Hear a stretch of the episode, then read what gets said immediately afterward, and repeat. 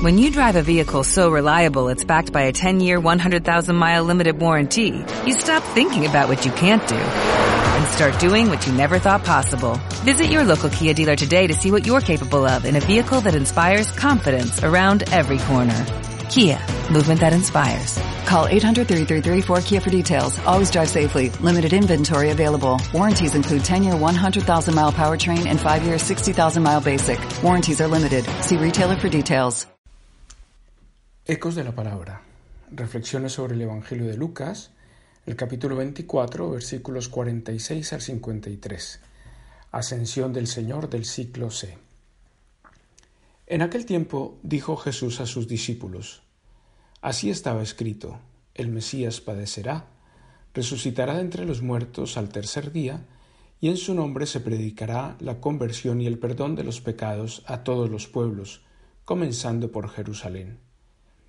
Vosotros sois testigos de esto. Yo os enviaré lo que mi Padre ha prometido. Vosotros quedaos en la ciudad hasta que os revistáis de la fuerza de lo alto. Después los sacó hacia Betania, y levantando las manos, los bendijo, y mientras los bendecía, se separó de ellos, subiendo hacia el cielo. Ellos se postraron ante él, y se volvieron a Jerusalén con gran alegría, y estaban siempre en el templo, bendiciendo a Dios. La comunidad de discípulos del Señor estaba inquieta. Después de los malos momentos vividos durante la pasión y de manera particular los vividos en aquel par de días de ausencia del Maestro, en el que se le derrumbó la esperanza, se había acostumbrado a tenerlo de nuevo a su lado disfrutando de su enseñanza y su compañía. Las apariciones del Señor resucitado habían rehecho la fe titubeante de algunos, remendado la esperanza de no pocos y ensanchado la ilusión por la misión y el reino en muchos. Sin embargo, las últimas palabras del Maestro, un tanto crípticas, les confundía y les volvía a generar un sentimiento de orfandad como el que experimentaron la tarde del viernes en que fue crucificado. Os conviene que me vaya. El Padre os enviará un defensor. ¿Cómo interpretar estas palabras? ¿Cómo encajar una nueva ausencia del Maestro justo cuando la comunidad empieza a crecer y consolidarse aún en medio de las acechanzas de quienes la ven como un grupo de herejes y cismáticos? La comunidad, que con el Señor se sentía fuerte, protegida e ilusionada, se volverá a dispersar o se encerrará llena de temor como en los días asiagos de la pasión. En este clima de tristeza y confusión por el anuncio de la partida del Maestro y con estos interrogantes como telón de fondo, os invito a entrar en el corazón de la ascensión. Me voy, pero me quedo. La presencia histórica de Jesús está a punto de terminar. Los discípulos saben y aceptan que la encarnación no fue un proceso aparente y por tanto su presencia corporal, como la han experimentado en estos años, ha de terminar, pues de no ser así, iría en contra de las leyes de la naturaleza, y Jesús fue plenamente humano.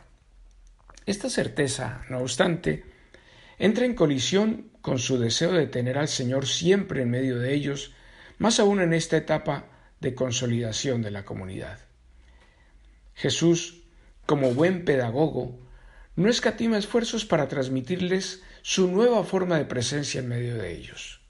El Padre enviará un defensor, el Espíritu Santo, el Espíritu del resucitado, que será su nueva forma de ser sin los límites del espacio y del tiempo de su presencia histórica. El Espíritu les enseñará la verdad y les dará la fuerza para ser testigos y anunciar, a tiempo y a destiempo, que el Mesías, a quien los jefes del pueblo entregaron a una muerte ignominiosa, ha resucitado entre los muertos y en su nombre se predica la conversión y el perdón. La fuerza de lo alto, con la que es revestida la comunidad, vence los temores, acalla los miedos y lanza a la aventura del atrevimiento, la osadía y la creatividad. El silencio es vencido y la voz de los profetas es escuchada de nuevo con nitidez en todos aquellos lugares en los que la vida de los seres humanos no es reconocida valorada y respetada como sagrada. la fuerza de lo alto, llena de certeza y seguridad a la comunidad. No estamos solos.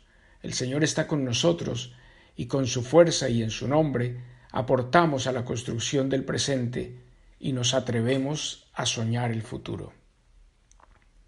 Mirar arriba, mirar abajo. En el monte de la ascensión todos se quedaron mirando al cielo mientras el Señor subía. Un espectáculo inenarrable y desconcertante. Al parecer, la preparación para este momento que Jesús tanto cuidó no fue suficiente para evitar la parálisis de la comunidad y, por qué no decirlo, la aparición de nuevos brotes de temor y de aquellos deseos de cerrar las puertas por miedo a los judíos. La quietud del momento es interrumpida por esa voz fuerte que les dice ¿Qué hacéis ahí plantados mirando al cielo? El mismo Jesús que os ha dejado para subir al cielo volverá. Claro que es importante mirar al cielo, poner fijos los ojos en Dios y en su proyecto de salvación, redención y liberación de la humanidad. Sin Dios, sin la mirada en lo alto, el proyecto de la comunidad se puede quedar en un esfuerzo filantrópico, loable y valioso, pero insuficiente desde la fe que, más allá de la mejora de las condiciones de posibilidad para la vida humana, quiere ofrecer un horizonte de felicidad y plenitud que trasciende el tiempo y el espacio, un proyecto altamente humanizador.